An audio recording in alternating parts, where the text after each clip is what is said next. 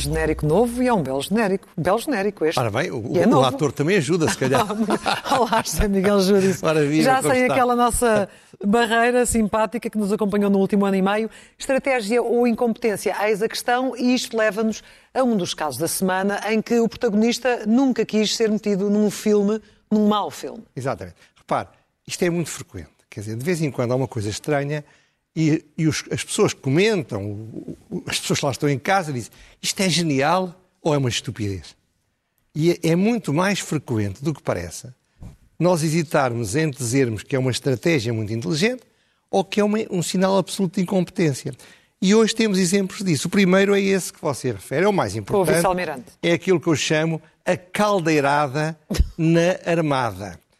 A história é conhecida, já houve um articulista, um, enfim, alguém na televisão que disse, numa televisão que disse que era a maior crise do regime, que era a maior crise, crise do consulado do Costa. Eu acho que é um exagero. Mas que é grave é. Ora bem, a história é conhecida, só há um facto que é indiscutível, curiosamente, que é na terça-feira ao fim da tarde, eu, aliás, no nosso programa, eu nem me apercebi, com franqueza, eh, alguém, uma fonte do Ministério da Defesa passou a mensagem de que o ministro tinha chamado o chefe de Estado-Maior da Armada, a que se chama SEMA, SEMA, o SEMA. eh, para lhe dizer ao senhor vai-se embora e vem aí o, o novo herói, O novo herói nacional. o, o Oveia Mel. Ora bem, isto é um facto. Daí para a frente só há dúvidas. A fonte era um amigo do ministro ou era um amigo de outras pessoas ou até um inimigo do Gouveia de Mel?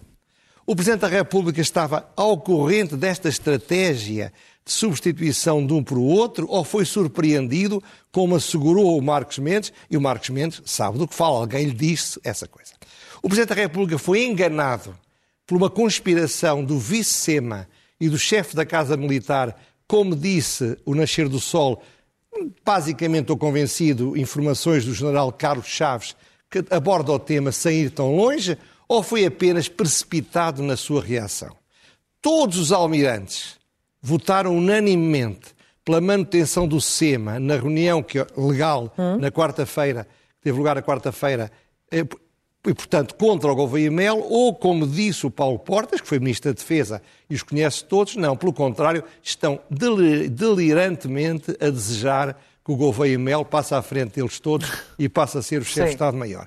António Costa montou esta estratégia para tentar ocultar atrapalhada das eleições autárquicas, para que as pessoas pensem noutra coisa, ou pelo contrário, foi o Presidente da República que não deixou passar esta oportunidade para meter mais alguma areia na engrenagem do governo. Mas acha que há aqui alguma estratégia de lançar a confusão para reinar? Pois eu não sei, eu, eu tenho dúvidas, já lá iremos ao final. Ou então isto é apenas uma estratégia de muita gente, também ouvi dizer, não a, a fontes, que eu não falo com fontes, Para, para, para desviar atenções? não, mais do que isso, para tentar destruir a hipótese do Gouveia Mel ser candidato presidencial em 26. Ah, sim. Pô, isto tudo Agora já todas as teorias. Todas as correm, teorias. é? Ora bem, agora o que não há dúvida é que aqui há muita incompetência. Mas alguém tem de vir esclarecer isto. Claro, mas porquê é que há muita incompetência? Claro, primeiro, há um, há um candidato do Iniciativa Liberal que é careca, que eu conheço bem e gosto muito, chama Paulo Carmona, que fez a campanha toda à volta disto. Não lembra o careca.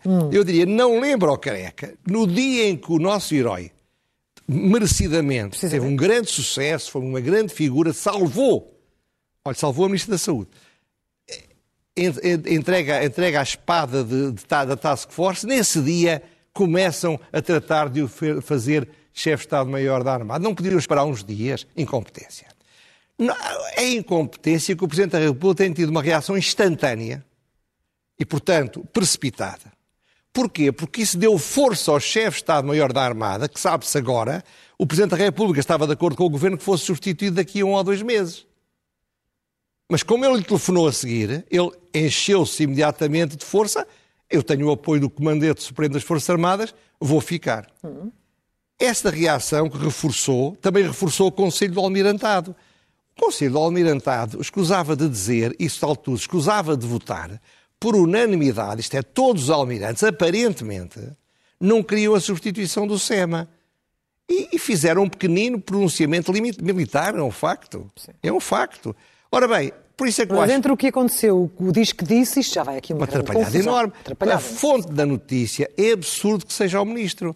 É mais provável que seja um amigo dos almirantes ou inimigo do Gouveia Mel, porque arranjou um sarilho que sem a fonte não teria Que lhe acontecido. retira agora condições eh, durante uns tempos para, para fazer o que quer. Mas só claro, o problema é que incompetência e estratégia. É que é demais para ser tanta incompetência. E por trás da incompetência há um grave, um gravíssimo erro político. E um erro político de muita gente, porque há aqui um grave conflito institucional. Os portugueses, os 10 milhões, pensaram isso. Há aqui um pequeno conflito com as Forças Armadas, um pequeno pronunciamento militar. E depois o Presidente da República chama a Belém, ou eles pedem para lá ir o Primeiro-Ministro e o Ministro da Defesa, reúnem um bocado à noite de quarta-feira e fazem um comunicado que diz isto. Ficaram esclarecidos os equívocos. Pronto, vamos, saber quais foram, não é? Agora, ficaram esclarecidos entre aqueles três senhores. Certo. Porque em relação aos 10 milhões de portugueses que não estavam na reunião, estamos tão pouco esclarecidos como estávamos ao princípio, ou até mais. E porquê é que isto é grave? É porque, repare, quando se mete para debaixo do tapete um problema, fingindo que tudo se resolve magicamente, o que é que acontece? O caos interpretativo instala-se. Todas estas Todas as teorias, é? É evidente. E repare, isto atinge o Primeiro-Ministro, o Presidente da República, o Ministro da Defesa, o Chefe de Estado-Maior da Armada, o Vice-Chefe de Estado-Maior da Armada, os almirantes todos, o chefe da Casa Militar do Presidente da República podem estar todos inocentes. Mas enquanto isto não for esclarecido, é natural que as pessoas achem que isto tem alguma lógica e alguma verdade. Portanto, temos um caso em que incompetência se misturou com estratégia. Eu não tenho dúvidas nenhumas que a fonte serviu um objetivo, foi uma estratégia. E o resultado é que se a Assembleia da República, que vai agora analisar por proposta do PSD, muito bem, não clarificar isto, nós temos todo o direito e, infelizmente, o dever de pensar o pior de tudo o que se passou. Primeiro exemplo de, de incompetência misturada com estratégia. Com a estratégia. E podemos ir a um segundo, não é? Sim, até porque, apesar do impacto que todo este caso teve, tivemos um outro episódio que não é muito comum de vermos. Já, já tivemos um ou dois. eh, Ah, diga-me quando, que eu não me lembro de nenhum. Não se lembra? Então, mas deixa-me antes explicar. deixa-me antes dizer Agora do que é que eu estou que- a falar. eu que fiz de a um provocação. ministro, de um ministro contra um ministro, estamos a falar, obviamente, de Pedro Nuno Santos. Então não se lembra? Tivemos desde logo quando foi da Ponte Vasco da Gama que houve, na altura, uma guerra só entre dois ministros de Planeamento e Obras Públicas sobre o local. E depois tivemos, mais recentemente, mais grave, entre, com Paulo Portas, quando não queria Maria Luísa Albuquerque como Ministra das Finanças. Isto não é- se lembra? Até Gue- mas- ameaçou demitir-se mas- e depois recuou. Guerras entre ministros existem. O que eu nunca vi foi um ministro em público a atacar com total ferocidade o outro ministro. É diferente. Mas vamos imaginar que já houve mais. Se bem que o caso Portas foi, foi bastante grave. Portanto, foi um ataque público brutal na quarta-feira. E, aliás, um ataque que quem acha que faz falta à oposição diria, epá, que jeito que dava que o Pedro Nuno Santos fosse o líder da oposição, não é? Porque foi muito bem feito o ataque. Foi, o ataque acertou, Sem Rodriguinhos. exatamente, acertou onde, onde dói. Isso é Rodriguinho. Sim. Isso não é nada com o nosso amigo Nada, Rodrigo. nada, nada. Mas usando a expressão sem Ora bem, exatamente. Ora bem, isto, ora bem, pode ter sido um momento de incompetência. O, o- o Pedro Nuno Santos é uma pessoa que se emociona muito na política, é um emotivo. E, portanto, podia ter mostrado que, por causa disso, com este ato, confirma que não tem condições para o mais alto nível da política. Mas também pode ser um ato de genial estratégia. E o que é que é? Ele quer se ir embora, não se quer demitir, quer forçar o António Costa a demiti-lo.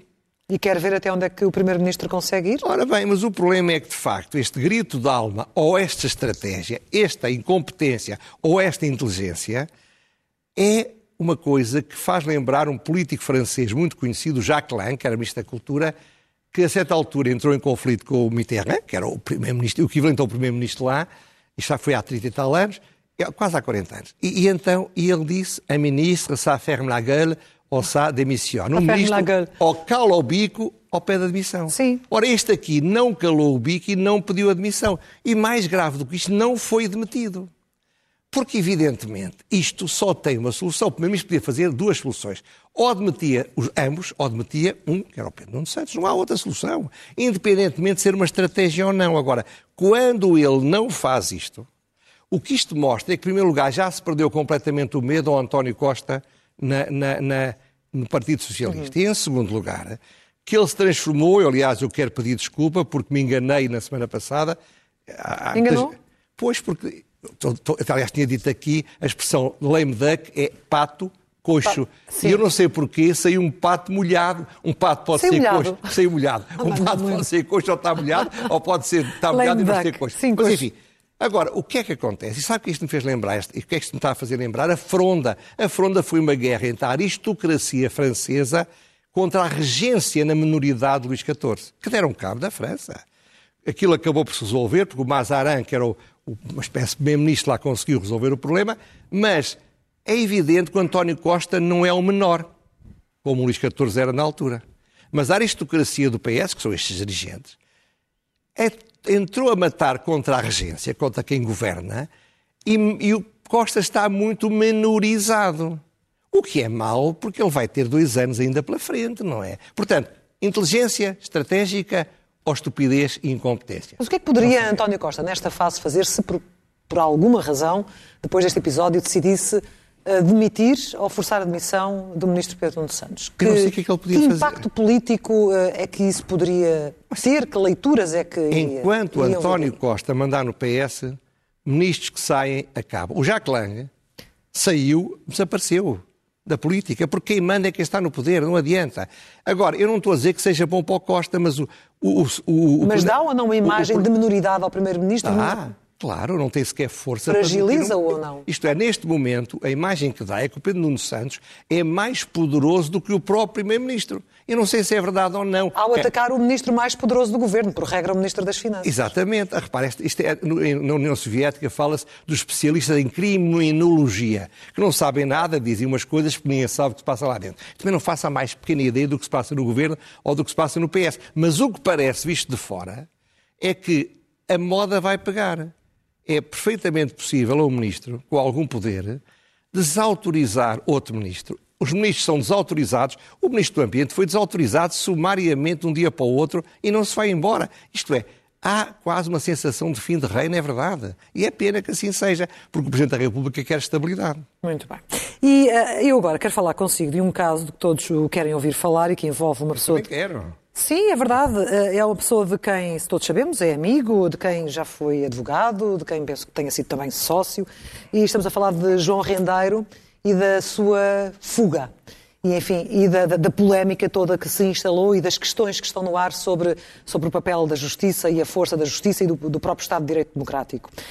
Quero falar eh, Quero, sobre, sobre isso, mas quero começar por, por um filme, não é? Exatamente. Isto também foi um filme.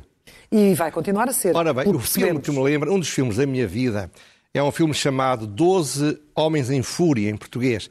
É um filme do Sidney Lumet, Lumet, Lumet, Lumet. é acho que é Lumet, não tanto faz. É de 1957, que tem o Henry Fo- Fonda como principal personagem. A história basicamente é simples, um júri, 12 pessoas, depois de uma audiência de julgamento, tinham de decidir se o filho tinha assassinado o pai ou não tinha assassinado. Quando chegam lá, 11 dos 12 estavam total, completa e absolutamente convencidos que ele tinha assassinado o pai, que os factos tinham sido, tinham sido suficientes para provar isso. O Henry Fonda, o Mr. Davis, discordava, ou tinha dúvidas. E ao fim de um filme notável, tudo passado numa sala, praticamente, 12 pessoas fechadas numa sala pequena, foi votado, foi deliberado por unanimidade a absolvição. Ora bem, a minha vida como bastonário e a minha vida de 40 anos de advogado de barra faz-me saber que há erros judiciários, há erros no processo criminal, nas decisões, há coisas que não são corretas nessa matéria. No entanto, eu sempre defendi e continuo a defender que uma decisão judicial e ainda por cima transitada em julgado tem de ser respeitada. Não há como não respeitar. Uma decisão judicial, José Miguel Júdice, depois de esgotados Pois, todos os mas, recursos, claro, depois de, que, mas, oh, de, caminho- de percorrido to- toda a escada. Oh, oh, claro, Sim. concurso ou não transitou em julgado, é Claro. definitiva. Portanto, se no dia em que nós admitirmos que as decisões judiciais, sobretudo as transitadas em julgados, mas todas elas, podem ser recusadas porque eu fui o, o condenado, não gostei. Ou porque se sente eu, injustiçado. Ou porque eu que não consegui condenar, não gostei. Ou Eu- porque acha que é um ato de legítima eu- defesa, como ele não é alega. ato de legítima defesa, coisa nenhuma, é, é- é uma violação do Estado de Direito. Agora, eu posso falar disto. Você diz, eu, eu enfim, hoje em dia a minha relação. E consegue falar, eh, mesmo sendo amigo Ora da bem, pessoa em eu, questão? eu diria que a minha relação com o rendeiro, não quero entrar em pormenores, há, é, há muitos anos que é distante. Não vou dizer porquê, não é nada importante para os 10 milhões de portugueses que lá estão. Eu fui advogado do rendeiro, aliás, eu fui o advogado que liderava a equipe que o absolveu num caso que foi, foi acusado e foi pronunciado, um caso de uma burla qualificada, portanto foi absolvido, e em todas as instâncias acabou a ser absolvido. Nos três casos em que ele foi condenado, por, por, razões que eu não vou falar, como é óbvio, eu não tive envolvido. Não fui advogado dele, não acompanhei, portanto eu não posso garantir que se o Sr. Davis tivesse num júri nestes três casos, ele não acabasse absolvido. Também não... Essa leitura não, não, não parece não, que está... Fazer, uh, não, estou a fazer leitura nenhuma. Uh, não estou mas ao falar do Sr. Davis, neste caso, não parece que está, de alguma forma, uh, a não dar muita importância ou a desvalorizar este caso? Acabei de dar imensa importância. Não, não. Dou toda a importância. Acabei de o dizer. O que eu estou a dizer é que a minha defesa de que é preciso respeitar as decisões é uma coisa que vem há muitos anos, quando eu era bastonário, o então Presidente da Comissão de Direitos Humanos publicamente tomou posição a justificar uma, uma, uma política, uma autarca, Sim. que na iminência de ser presa preventivamente fugiu para o Brasil. Sim. E eu tomei posição pública criticando o Presidente Sim, da Comissão de Direitos Humanos. Pois, um pouco importa a pessoa. Sim, e, portanto, eu, pois não tenho problema nenhum a dizer que era. Ora bem, eu critiquei e nestes 20 anos não vi nenhuma razão para mudar de opinião. Continuo a pensar rigorosamente o mesmo. Agora, se eu tivesse sido advogado dele nestes processos, eu não me podia pronunciar. Eu não estou a dizer que ele, que ele podia, eu estou a dizer que ele não podia fugir. Eu estou a dizer que o que ele fez não se pode fazer. Eu estou a dizer que o Estado de Direito não é respeitado se isto acontecer. Agora, eu não vou ao ponto, como o Marcos Mendes fez, aí censuro, de chamar patifa uma pessoa porque foge. Ele diz que ele, ao fugir, se comportou como um patife. Mas, mas, mas lá, comportar, eu sei Então, mas uma pessoa que faz o que, oh, oh, que ele fez nas circunstâncias mas, mas, em que está a criticar, se não é um patife, é o quê? É um bandido? É, o, é, um, que é, crimino, é? é um criminoso. É um criminoso. É, um é esse o objetivo que encontra para ele. Mas é, é correto, porque ele foi condenado de forma definitiva por praticar crimes. É um criminoso. Os criminosos podem não ser patifes, os patifes podem não ser criminosos. Acho que não foi um momento bom de um comentador que costuma ser mais sereno. Mas, enfim, a, a, a, 99% dos portugueses gostaram mais do que ele disse do que eu estou a dizer. Mas é Tenho claramente para si um, uh, um criminoso que se acha acima da lei? Não, eu acho que é um criminoso que não quer ir para a cadeia. Isto é, que não quer pagar à sociedade aquilo que a sociedade diz que ele tem de pagar. Eu isso discordo completamente. E isso não é estar acima da lei? Ou achar-se acima da lei? Não sei o que é que ele acha. Nós tivemos os casos, por exemplo, de Isaltino e, e, de Vara, que também esgotaram os recursos eu, e depois eu não, eu foram cumprir pena. Eu não, não é? sei o que ele pensa, porque eu há anos não falo com ele. Portanto, eu não sei porque é, o, que é, o que eu sei é o que ele escreveu. Porquê é que, tentaram, porquê é que acha que o tentaram ligar tanto a, a este, a este Pode, pode ser incompetência ou estratégia. Pode ser incompetência Acha? ou estratégia. Contra si, porquê? Com pode que ser, objetivo? Sei lá, pode ser incompetência ou estratégia. Repare, eu quero louvar o Diário Notícias porque pôs uma fotografia minha numa peça em que se falava dos advogados de rendeiro e depois corrigiu dizendo que tinha sido um erro. Outro jornal não o fez porque eu, de facto, fui advogado dele há muitos anos. Mas quando há uma peça sobre os advogados deles, toda a gente pensou que eu era... Aliás, havia até havia memes a dizer que eu tinha aconselhado ele a sair. Portanto, isso é um pequeno problema, não tem importância nenhuma essa crítica, mas ou é incompetência, porque esse jornal tinham falado comigo na véspera, eu fiz declarações, expliquei que não era advogado do Render há muitos anos, e fiz este tipo de declarações, não publicaram as declarações e publicaram a fotografia. Pode ser incompetência ou pode ser estratégia. Pouco importa, não tem importância nenhuma quem anda à chuva móvel. Se agora o que eu quero dizer, e temos que passar a outro tema, é que Sim. de facto a minha crítica é total, mas eu não embarco em populismos. Ele, de facto, podia ter sido absolvido ou podia ser condenado. O processo em que eu, como, como chefe de equipe de advogados, o absolvi, foi um processo muito semelhante a um em que agora foi condenado. Portanto, eu não sei. Ele na altura, ele, ele na altura aceitou como as pessoas que se tinham queixado dele aceitaram, respeitaram os que não ganharam, os assistentes, tinham sido prejudicados, não foram para a rua atacar, atacar a justiça. Portanto, a justiça deve ser respeitada. José Miguel Judice, deixe-me só perguntar-lhe para fecharmos este tema. Antes de mais, o que é que, pode, o que, é que antevê que possa vir a acontecer? Ele acabará por ser, por ser apanhado. Porque, uhum. porque, mais cedo ou mais tarde é inevitável, quer dizer. E, e, e, e, portanto, eu acho que ele não podia fazer isto, fez mal em fazer, fica na história, como ele poderia ficar na sua própria história, na história como alguém que, sentindo-se injustiçado, respeitava o Estado de Direito como outros fizeram. Eh, o Carlos Cruz diz isso. Há pouco? Portanto, eh, eu, eu, eu, eu, respeito as pessoas que, com razão ou sem ela, se acham que são, foram injustiçados, mas cumprem as regras do jogo. e o Presidente da República admitir uma alteração da lei para ter medidas de coação mais é pesadas. O bastonário Não é não, preciso- não. não. Concorda e os juízes pedem um debate sobre o assunto. Não é é necessário preciso, este debate? debate sempre, mas não é preciso não lei alteração. nenhuma, não é preciso lei nenhuma. Havia mecanismo dentro da lei para dificultar a fuga do João Rendeiro. Não tenho dúvidas Houve o nenhuma. quê? Laxismo? Agora, a minha pergunta é se não há muita gente na área da justiça a quem interessa mais que o João Rendeiro fuja do que o João Rendeiro Porquê é não que diz fuja. isso? Porquê é que deixa essa pergunta no ar? Por uma razão simples, porque isso cria a atmosfera para a mudança legislativa contra, contra o direito da defesa. E há muita gente interessada nisso. Vamos avançar porque só temos mais eh, cinco minutos e tem, antes das rubricas, três notas Muito rápidas. curtas, três rápidas. Primeiro, não estou a brincar. Eu ontem fiquei deprimido depois de ver a entrevista do Presidente da República ao Miguel Sousa Tavares. Foi Então. uma boa entrevista. Deprimido porque o Marcelo é um dos homens mais inteligentes, talvez o mais inteligente que eu conheço. É um tipo de um talento absoluto. É uma pessoa muito decente. Dedicou 10 anos, ainda não foram todos, a sua vida a ser Presidente da República. E quando lhe é perguntada uma pergunta idêntica àquela que eu aqui fiz, qual é a pegada que ele quer deixar dos 10 anos em que foi presidente? Fala em arranjar lugares para grandes figuras portuguesas como António Guterres. Fala de banalidades. Ele não é capaz de dar uma visão para o país. Fiquei profundamente deprimido. É uma pena. É um desperdício. Aquele homem com aquelas qualidades parece o super-homem que se especializou a ajudar senhoras a não serem assaltadas por carteiristas em vez de salvar os maus do mundo. Depois, Segunda nota. a transformação do mais brilhante político do seu- deste tempo, que é o António Costa, num pato coxo, como já falámos, é alguém que não é capaz de ter a coragem de fazer o que tem de ser feito. Portanto, incomodou-me, é uma tristeza ver um político a fraquejar e a transformar-se exatamente nos próximos dois anos num saco, num saco de pancada e o país precisava do Primeiro-Ministro cheio de força. Uma última nota, essa positiva, muito rápida. O que se passou ontem foi simbólico. Hoje, peço desculpa, entre o Medina e o, e o Carlos Carlos, Moedas. Moedas é um excelente exemplo daquilo que deve ser a política. Quando começou a campanha, lembra-se, eu defendi que ganho melhor, mas são dois homens decentes e eu admiro-os ambos. Ora bem, agora é fácil bater no Medina, toda a gente bate no Medina, mesmo aqueles que andavam lá a pedir-lhes batatinhas. Mas, de facto, são dois homens decentes, portaram-se muito bem e eu gostei muito de ouvir o, o- Medina atacar os populismos dos dois lados. Hoje, curiosamente, o Jornal de Direita dizia que ele atacou o Chega, ele atacou os populismos de esquerda e os populismos de direita. Muito bem.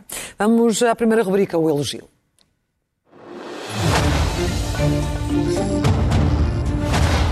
Está bonito. Está bonito, está. Os os nossos Ora esperadores bem, estão muito o bonitos. elogio é à Marisa Matias. A Marisa Matias. Matias deu uma entrevista ao Observador onde falou, e é preciso coragem para contar estas histórias, de uma fase de burnout que teve, da dificuldade que foi a sua recuperação. Bravo. Mas também um grande elogio para ela se ter, apesar disso, quando já estava em recuperação, a- a candidatar-se a Presidente da República. Eu, na altura, fiz críticas, achei que ela não tinha estado bem em alguns debates, desconhecia em absoluto isto, fio de boa fé, mas quero lamentar e pedir-lhe desculpa de provavelmente não ter sido correto com ela, embora com total inocência. Ler é o melhor remédio.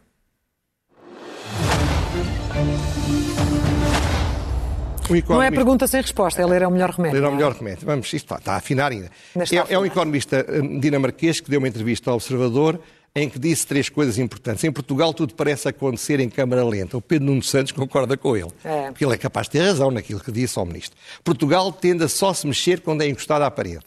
É mais reativo do que proativo. Portugal acha que tem um tio rico que irá sempre pagar as dívidas.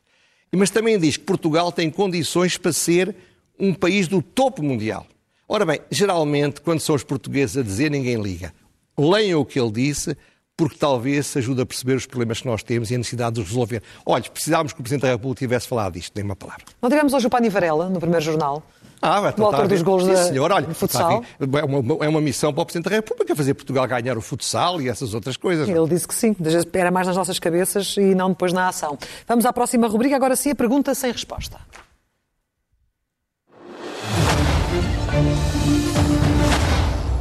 Olha, eu amanhã não. Pá, amanhã, para a semana não vou poder fazer o programa por razões profissionais e, portanto, não vou poder comentar o, projeto do orçamento que vai ser, a proposta de orçamento que vai ser apresentada. Mas é muito curioso, porquê? Porque nós temos aqui uma pergunta que é a seguinte. Qual é a estratégia do, do, do Mário So- ai, do António Mário? Soares. Repare, não, houve, António Costa. não houve uniões, aparentemente, até, até às eleições autárquicas. Na semana seguinte tiveram a mastigar as eleições autárquicas. Esta semana já estão a afinar o, o, o, a proposta. Portanto, praticamente não negociaram com o Bloco de Esquerda e com o PC. Mas aconteceu o mesmo ano passado? Qual é a estratégia? Pois, qual é a estratégia do António Costa? É fazer uma proposta que tem muita possibilidade de ser alterada e com isso dá uma vitória ao Bloco de Esquerda e ao PC e fica ele como alguém que cede demasiado aos partidos de esquerda, ou faz uma proposta que vai ao limite daquilo que ele aceita que pode ser feito e, portanto, vai humilhar o Bloco de Esquerda e o PC, que evidentemente vão ter de engolir tudo o que eles ponham no prato, porque não podem fazer uma crise e ter eleições nesta conjuntura. É a pergunta que fica, vamos tê-la seguramente no dia 25 de novembro. Hoje sabemos que é centrado na classe média e no investimento público. Vamos ver o que é que isto quer dizer, não é? O que é que ele havia de falar? Quer ser centrada nos ricos? Pá? Isso não pode ser, ah, não é? uh, neste, neste contexto, de facto. Vamos à loucura mansa.